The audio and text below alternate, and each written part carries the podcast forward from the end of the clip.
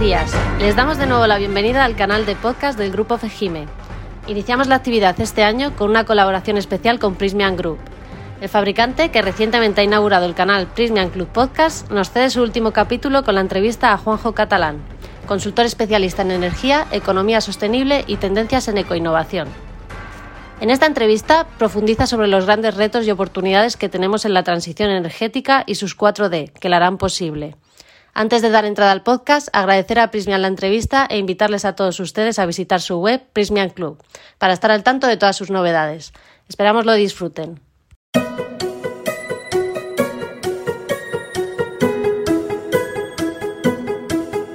Saludos, ¿qué tal?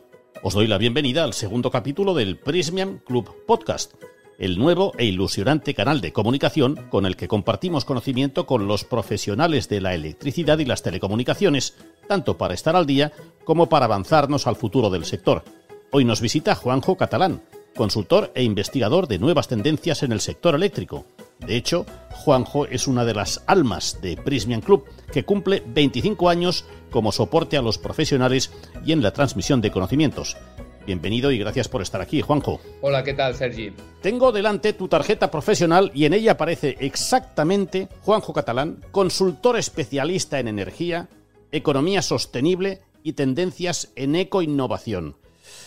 En la mía pone comunicador. A ver, ¿me puedes explicar el, la razón de ser, el porqué de esta frase tan interesante y como mínimo tan atractiva y curiosa? Bueno, realmente las tres facetas están estrechamente relacionadas. Mm la energía, la sostenibilidad y la ecoinnovación, ¿no?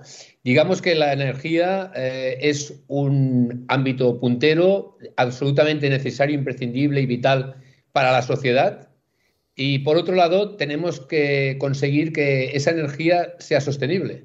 ¿Eh? Ahora continuamente estamos hablando del cambio climático y como seguramente podremos ver más adelante, pues eh, la energía, el hacerla sostenible, es fundamental para poder conseguir ese hito de, hacerle frente al cambio climático. Y por otro lado, la ecoinnovación es un proceso más transversal que supone desarrollar eh, ya desde, un, desde, una perspectiva más amplia, ya no solamente energética, sino más amplia, es hacer que esta sociedad, eh, la producción industrial, los productos, los consumos, sean más sostenibles ya desde su origen, desde su proyecto.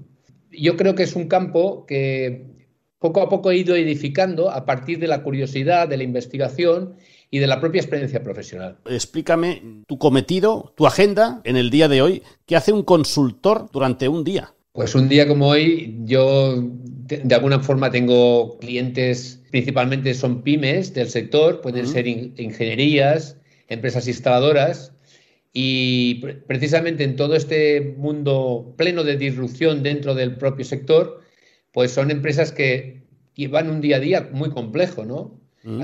precisamente es un sector, estamos en un sector tremendamente atomizado, donde la mayor parte de los actores del sector son pequeñas empresas. Yo diría que pymes y micropymes, y se hace difícil compaginar ese día a día.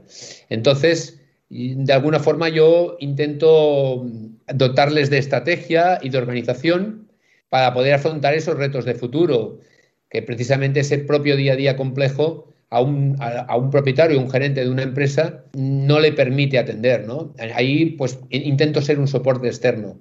Por otro lado, tengo una faceta investigadora, ese afán o esa inquietud que tengo por las tendencias del sector en un sector tan cambiante te obliga desde las primeras horas de la mañana a estar muy atento a todo lo que pasa, ¿no? Todo lo que se publica, lo que se publica en España, lo que se publica en Estados Unidos, lo que se publica en el mundo, porque al final todo eso tiene incidencia.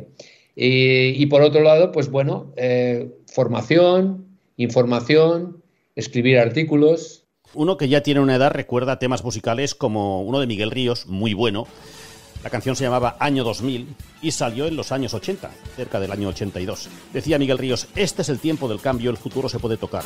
Este es el tiempo del cambio, el futuro se puede tocar.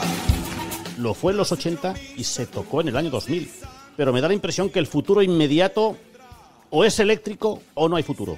Muy bien, referente a esta canción, yo creo que la podríamos tararear porque fue todo un hito en su momento. Para bienestar de los oyentes, yo creo que mejor que yo al menos no la tarareé.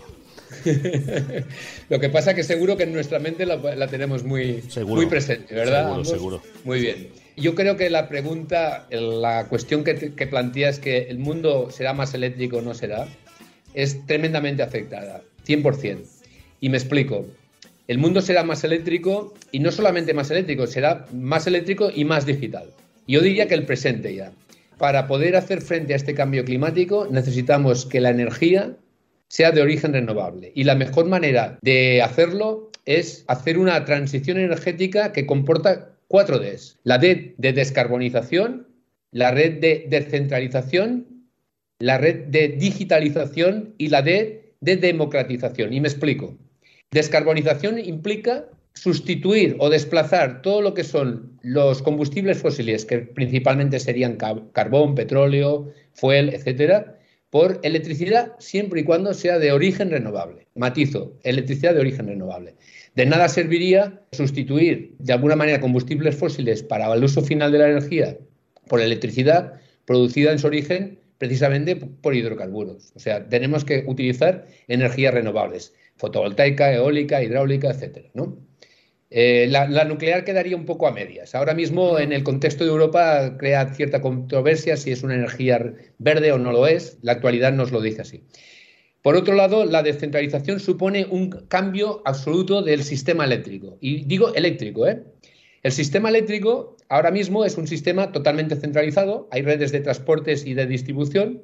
Las redes de transporte son las de muy alta tensión, que son el operador eléctrico del, mercado, la red de transporte eléctrico, y luego las redes de distribución son aquellas redes que están en manos de las distribuidoras, serían las grandes como Endesa, Iberdrola. Y ahora pasamos de ese sistema centralizado donde la energía se genera a muchos kilómetros de distancia de donde se consume, con unas consecuentes pérdidas energéticas en el transporte, por energía descentralizada. Quiere decir, pequeños puntos de generación y de consumo próximos lo que serían pequeñas comunidades energéticas. Ese es el gran paso a un sistema descentralizado. Por otro lado, digital. ¿Por qué? Porque esas comunidades energéticas o esos núcleos donde se produce y se consume la energía próxima tienen que ser inteligentes, tiene que haber una conectividad, una inteligencia aplicada a través de datos, de datos que pasan en la propia red eléctrica. Y democrática, ¿por qué? Porque es un sistema más distribuido y más justo donde participan los propios consumidores. Se está viniendo un eslogan con las cuatro Ds que de aquí a unos días le daremos salida, pero me gusta mucho estas cuatro Ds de la descarbonización, descentralización, digitalización y democratización. En este año 2022, como bien sabrás, se celebran las bodas de plata, el 25 aniversario de la creación de Prismian Club, lo que supone, supone más de dos millones y medio de impresiones. Dime dos cosas. ¿Cuál es el secreto? Y qué supone, mm, tanto para Prismian Club, la revista, como para la empresa Prismian Group. Yo creo que el principal secreto realmente eh, estar orientados al profesional, en este caso, el cliente, que puede ser eh, profesionales dentro del sector, pues desde ingenieros, instaladores y otro tipo de especialistas del sector que se van incorporando a, un sistema eléctrico cada vez más complejo. Y, todas esas realidades profesionales están muy presentes en, en la mente de Prismian, que, que al final es una empresa líder en el sector que sabe que, en toda esta volatilidad tecnológica, estos cambios disruptivos, los profesionales tienen que estar bien informados y formados y tiene muchísima sensibilidad porque eso se pueda cumplir y pueda suponer una ayuda para ellos. Una trayectoria llevada desde 25 años y que se ha ido adaptando a las situaciones cambiantes de en cada momento estamos hablando de una empresa que no es un medio de comunicación. Te podría explicar ahora algunos o bastantes medios de comunicación que les encantaría llegar a estas cifras. Y te aseguro que sé de qué hablo. Pero en este caso es un web del portal de una empresa dedicada a la fabricación de cables de energía y telecomunicaciones.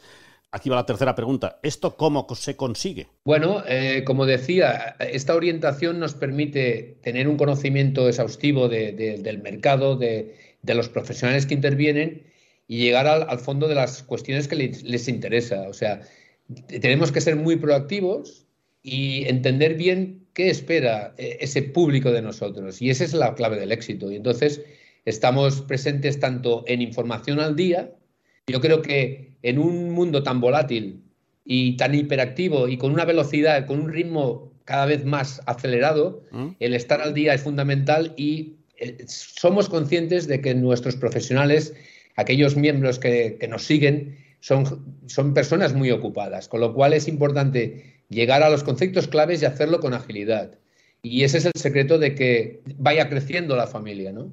Luego, no solamente a nivel informativo, del estar al día, sino también a nivel formativo. O sea, no solamente entrando en cuestiones puramente técnicas y, y, también en las claves de gestión. Yo dentro, por ejemplo, una de mis contribuciones dentro del Prisma Club es una parte formativa en la que, por ejemplo, hay empresas instaladoras, una actividad dentro de esta familia profesional que conozco muy bien porque estoy muy vinculado a las empresas instaladoras desde hace mucho tiempo uh -huh. y hemos hecho cursos de, de, de, formación de la propia gestión de la empresa, como puede ser la gestión del marketing de una pequeña empresa. Todo esto son, son factores de valor añadido que influyen en ese éxito, desde luego. Juanjo, eh, suele pasar, al menos a mí me pasa, que mientras caminas por la calle, además salta a la vista.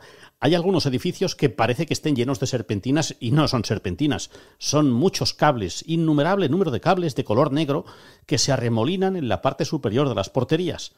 Y quienes no somos iniciados pensamos, ay, un día de estos pegará un cortocircuito y verás. Y por ello uno se pregunta cuáles serían las necesidades de los edificios del futuro ya no te diría del futuro, te diría del presente. Digamos que la tecnología ya es, esa tecnología ya es presente, incluso pasado. ¿eh?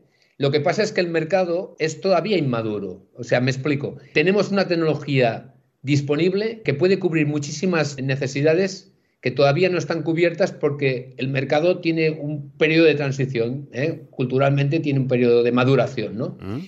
Pero además estamos, si nos situamos en, en España, y a nivel de edificación, eh, por un lado tenemos un parque edificado muy antiguo. Cuando me dices que hay cables negros y que se remolinan por ahí, realmente hay un, un riesgo constante en, la, en los edificios por, porque el 80% de los edificios están construidos antes del reglamento vigente de, del reglamento electrotécnico de baja tensión. Si hablamos de electricidad, ¿eh? luego podríamos hablar de otros aspectos. El consumo eléctrico se ha incrementado muchísimo. El número de dispositivos que tenemos conectados de consumos energéticos en una vivienda se ha multiplicado en estos últimos años y sin embargo las instalaciones no se han adecuado a esas características, con lo cual tenemos un parque edificado con muchas deficiencias que requieren de una urgente rehabilitación. Eso por un lado. Por otro lado, vemos que ahora mismo los, los, edificios pueden estar hiperconectados, ser inteligentes, ser autónomos principalmente, energéticamente, porque actualmente la tecnología te permite que en vez de ser un consumidor intensivo de energía, sea un productor de energía. ¿Cómo cambia o sea, el concepto? ¿eh? ¿Cómo cambia? Eh? Claro, pero fíjate, Sergi, por un lado tenemos edificios que pueden ser autosuficientes, y que esta tecnología está disponible en el mercado. Y por otro lado, tenemos un parque edificado de, más de 11 millones de viviendas que requieren de rehabilitación. Y todo esto supone en 10 años solucionar este problema. O sea, esa tecnología que tenemos disponible aplicada ya no solamente a, los edificios que se tengan que construir en un futuro inmediato, sino aplicados al parque edificado. Ese es el, el, el gran reto a solucionar a nivel edificatorio. Oye, Juanjo, háblame del libro que has escrito recientemente, que está disponible además de forma gratuita y descargable en la página web elediciciodelfuturo.es.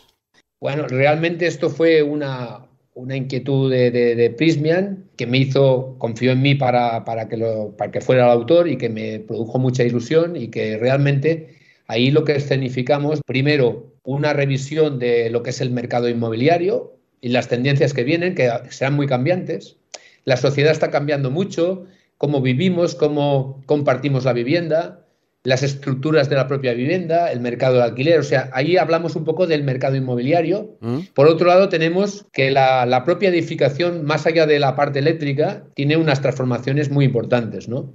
Estamos hablando de nuevos sistemas de gestión del edificio entre los propios profesionales, como puede ser el BIM. El... Lo último no lo he entendido. Sí, el BIM es un sistema, un software ¿Sí? Que implica que toda la información que debe haber contenida en un edificio a lo largo de su ciclo de vida esté presente en ese sistema y que pueda ser atendido o puede ser eh, objeto de consulta de cualquier profesional que está implicado en el edificio, desde un arquitecto a un ingeniero a un propio instalador. ¿Qué sería? ¿Como una caja negra de un avión? Prácticamente sería eso. Sería un software de gestión integral. El, el, BIM no deja de ser, en, terminología inglesa, el Building Information Modeling, un modelo informativo universal para todos los profesionales. Mm. Y cuando digo el ciclo de vida del edificio, implica desde su proyecto inicial hasta su demolición.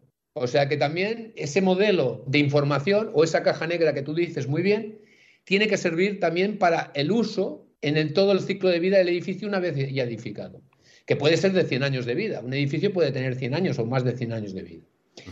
Eso también lo comentamos en el libro. Y luego, como es lógico, hablamos mucho del edificio dentro de lo que es el propio sistema eléctrico, ¿no? El edificio más eléctrico, que decíamos. ¿eh? El edificio se nutre de energías renovables para su autoconsumo. Y no solamente eso, sino que el edificio tiene que estar conectado porque a lo mejor la producción de esa propia energía o digamos electricidad la puede compartir con edificios adyacentes, con edificios vecinos. Y que además tenemos que dotarlo de inteligencia para que esos sistemas, digamos, fotovoltaicos o de producción de energía, se conecten con un elemento que va a ser también disruptivo y, que va a ofrecer mayor electricidad al sistema, que es el vehículo eléctrico. ¿no? En un edificio tienen que haber puntos de recarga para que la electricidad que se produzca en el tejado, por decirlo de una manera coloquial, mm. pueda cargar la batería de un vehículo eléctrico.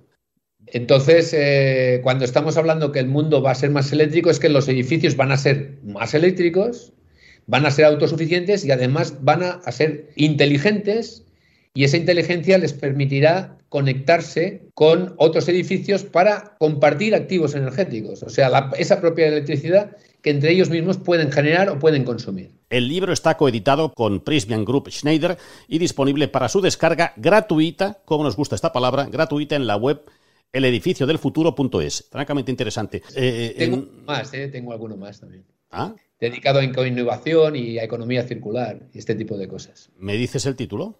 Pues sí, mira, la, la ecoinnovación en el calzado, eh, este fue un, libro que escribí hace dos años para, el clúster del calzado de Elche, Elda, Alicante. Sí. realmente, pues era un sector, ya veis, un sector que no está que no es propiamente el sector eléctrico o el sector energético, pero sí que es un sector que también requiere de, de muchísima innovación y por otro lado la innovación 4.0 que sería a nivel transversal, sobre todo aplicado a las pymes, el crear una cultura innovadora desde una perspectiva de, que pudieran reducir su huella de carbono a partir ya de los, del propio origen de los productos. ¿no? Estos son los dos libros que edité anteriormente. Pues eh, el, de el del calzado me ha llamado la atención. Entiendo que no está relacionado con la electricidad, entiendo. No, lo que pasa es que al final la electricidad está presente en todos los ámbitos. ¿eh? bueno, sí, sí. Sin electricidad no podemos vivir. Está presente en la industria también del calzado, ¿eh? de una manera bastante permanente. ¿no? Cada día tenemos más novedades de todo tipo, no solamente creaciones físicas, sino también nuevas palabras, nuevos términos, nueva terminología, nuevas expresiones con las que nos vamos a tener que ir familiarizando. Por ejemplo, dentro de esta transición energética de la que hablabas, he leído que existen los edificios NZEB y los edificios inteligentes ¿Son iguales? ¿Son diferentes? No es exactamente lo mismo. Ah.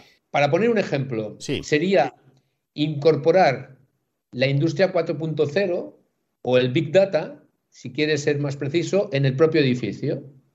Es un edificio que se, de datos que le permiten ser eficiente, ser seguro, ser comunicado y cumplir todas las funciones que la sociedad moderna requiere en el propio edificio, por decirlo de alguna manera. El edificio de energía casi nulo es aquel edificio, como antes hablaba, de edificio autosuficiente. O sea, es un edificio que tiene una capacidad de generación energética que le permite cubrir, si no el 100% de toda su demanda energética, prácticamente su totalidad. Incluso diría que puede tener incluso excedentes, o sea, puede tener mayor capacidad de generación que de consumo, con lo cual esos excedentes, esos excedentes los puede ceder a un edificio contiguo, como comentaba anteriormente estaríamos en dos escalas diferentes. Sí, sí, sí, pero muy cerquitas entre una y otra, ¿eh? Eso sí, entiendo que sí, Hablamos en el primer capítulo de este podcast con Joan Panella, quien nos advirtió sobre el apasionante e incierto, también incierto futuro que nos espera, con la aparición de, nos hablaba de nuevas profesiones, algunas de ellas además muy especializadas. Mira, Juanjo, yo tengo tres hijos, igual a alguno de ellos les interesa. Yo, mira, hace ya muchos años que, como te decía, que estoy en este sector, hace más de 40, pero seguro que como mínimo hace 30, hace 30 que digo que en ningún sector hay más oportunidades profesionales que en el sector energético. Y muy especialmente en el eléctrico. Y eso hace más de 30 años que lo digo. Pero es que ahora eso, ese, ese factor no solamente permanece, sino que ha aumentado. Eso para empezar. Te puedo decir que en, ningún sector económico pueden haber mayores oportunidades de desarrollo profesional que en el sector energético. ¿Por qué? Porque es algo básico, para, para el mundo que vivimos cada vez más necesario. Y además, ese mundo energético o ese e-, ese contexto energético cada vez es más eléctrico, como ya hemos apuntado anteriormente. Mm. Y, y, lógicamente eso requiere de muchísimas nuevas especialidades, porque es un proceso de transformación y de innovación continua. Fijaros que en, el ámbito sanitario, por ejemplo, hace 30, 40 años hablábamos de dentistas, ahora hay ortodoncistas, hay cirujanos maxilofaciales, etcétera, etcétera. En este sector va a pasar exactamente lo mismo. Por ejemplo, hay una figura emergente, te podría citar más, y otras que van a aparecer a lo largo de estos próximos años. Pero, por ejemplo, el agregador de la demanda. Esto todavía suena extraño, incluso para personas que estamos dentro del propio sector. El agregador de la demanda, ¿qué es? Para ponerlo fácil, sería como una especie de broker que permite que a través de un sistema de gestión inteligente poder ver, por ejemplo, en un monitor, dónde se produce una generación energética en un edificio y dónde hay una necesidad energética en otro y comunicar esa producción con esa demanda a tiempo real. Más o menos, se puede complicar mucho más. O sea, un sistema inteligente que permite que a través de la conectividad que decíamos, hacer transacciones energéticas entre diferentes elementos en una misma comunidad energética. Aquí eh, lo que está claro es que eh, el agregador de la demanda sería una figura que entraría después mm. de que un proyecto de comunidad energética sea viable. O de autoconsumo compartido, ¿eh? porque la comunidad energética es algo que tiene que regularse, entraríamos en el ámbito de la regulación, es algo que está ahí, que además es plena actualidad, que en el año 2021 se habló mucho de comunidades energéticas y que ya te anuncio que en el 2022 vamos a hablar. En Prismian Club vamos a hablar mucho de comunidades energéticas porque va a ser un tema realmente de plena actualidad y de futuro inmediato, seguro. Pero todavía se tiene que regular, se tienen que, como decíamos, hay un proceso de maduración primero cultural, porque primero el consumidor tiene que ser consciente de que tiene esa posibilidad, y eso también tenemos un reto por delante todos los profesionales. Eso es algo que en el Prismian Club continuamente comunicamos, que realmente nuestros profesionales que están en él, los miembros del Prismian Club, sean conscientes de que ellos tienen una labor de, prescripción fundamental en la cadena de valor y entonces también inculcamos esos valores continuamente y, esa cadena de transmisión, o sea, porque al final Prismian puede ser un referente del sector, pero sobre todo es un fabricante. Y para que sus cables se puedan instalar, alguien se, alguien se lo tiene que comunicar al consumidor. Y el último eslabón de la cadena profesional es el instalador, en este caso. Con lo cual, esa cadena de transmisión hacia el usuario no se puede interrumpir en ningún punto. Con lo cual todos tenemos que ser prescriptores de aquello. Se me escapa la sonrisa porque has dicho una palabra clave que es comunicación. Alguien debe prescribir y comunicar a la ciudadanía que esto necesita sí o sí o sí o sí un cambio. Y si no se comunica, entiendo, y sobre todo desde organismos públicos, pues... Se habla mucho del cambio climático, parece que el 2050 está muy lejos, pero está muy cerca. Y además tenemos Europa, Europa marca unas reglas del juego, Europa quiere liderar de alguna forma eh, el, hacerle frente al cambio climático. Ahora tenemos, aquí en Europa tenemos unos valores y tenemos, que, tenemos una conciencia mínima al menos de ello, pero si te vas unos kilómetros más abajo, en África oh. están por otras cuestiones. Claro. Allí hay otro tipo de prioridades. Y, el mundo es muy grande. Y necesidades, claro, claro, claro. Primero comer y luego ya nos iluminaremos, ya recorreremos kilómetros si es con gasolina, bueno, si es eléctrico, mejor, pero claro, hay otro tipo de prioridades. Es, por desgracia, es otro mundo. Nosotros, Correcto, sí. sí. Y, la tierra es de todos. Y la, y la tierra es finita. Los recursos son finitos. Y el 15% de la población mundial ha consumido el 85% de los recursos naturales. Todo eso se debe cambiar en muy pocos años. Y en el 2030 tenemos una serie de hitos que nos marca la Unión Europea y que España debe cumplir. Y uno de ellos es la transición energética, que es un poco el origen de, lo, de nuestra conversación prácticamente. ¿no? He dejado silencio porque me he quedado como... Me ha, llamado mucho la atención esta frase que has dicho dos frases. El, el 15% de la población consume el 85% de los recursos naturales, incluidos la energía dentro de esos recursos. Y la segunda, una frase que con el sello de Prismian podría ser perfectamente de UNICEF o de la ONU. La Tierra es de todos. Lo has dicho tú. Y, y yo te diría que pensando en las nuevas generaciones, en nuestros hijos, tú antes me decías que tienes tres hijos, yo tengo dos, Sí. y, y yo siempre digo que la tierra no es una herencia de nuestros padres, sino un préstamo de nuestros hijos. Hagamos que las cosas pasen, ¿no? Y tenemos poco tiempo para ello. En definitiva, la pregunta sería, ¿qué tierra vamos a dejarle a nuestros hijos? Porque ellos, ellos son, van a ser mucho más conscientes de, de esta situación que vivimos. Para ir cerrando, Juanjo, déjame que te pregunte por el futuro, porque particularmente me apasiona acercarme a lo desconocido.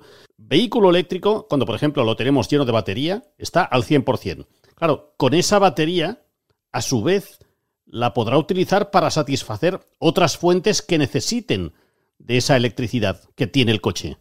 Eh, La batería de un vehículo eléctrico es una carga eléctrica, es un activo eléctrico que va a servir para, para mover el vehículo, pero también va a servir, una batería de un vehículo eléctrico son 35, 40, 50 kilovatios acumulados, que permiten el consumo de una vivienda de 90 metros cuadrados, consumo eléctrico de una vivienda de 90 metros cuadrados convencional durante toda una semana. Con lo cual, el vehículo eléctrico dispone de, una, de un almacén con ruedas de electricidad que se puede usar en un edificio o en otro para él mismo para moverse, pero que podrá recargar esa, esa carga eléctrica en, en el- en un momento en que un edificio necesite de, de esa demanda. Es muy bueno Eh, este dato, es muy bueno. ¿eh? Aparte, el futuro de la electricidad pasa en el sistema de almacenamiento. Desde luego, el vehículo eléctrico es un sistema más de alm- almacenamiento, pero te diría que habrá todo un mercado muy potencial muy grande de los sistemas de batería domésticos. O sea,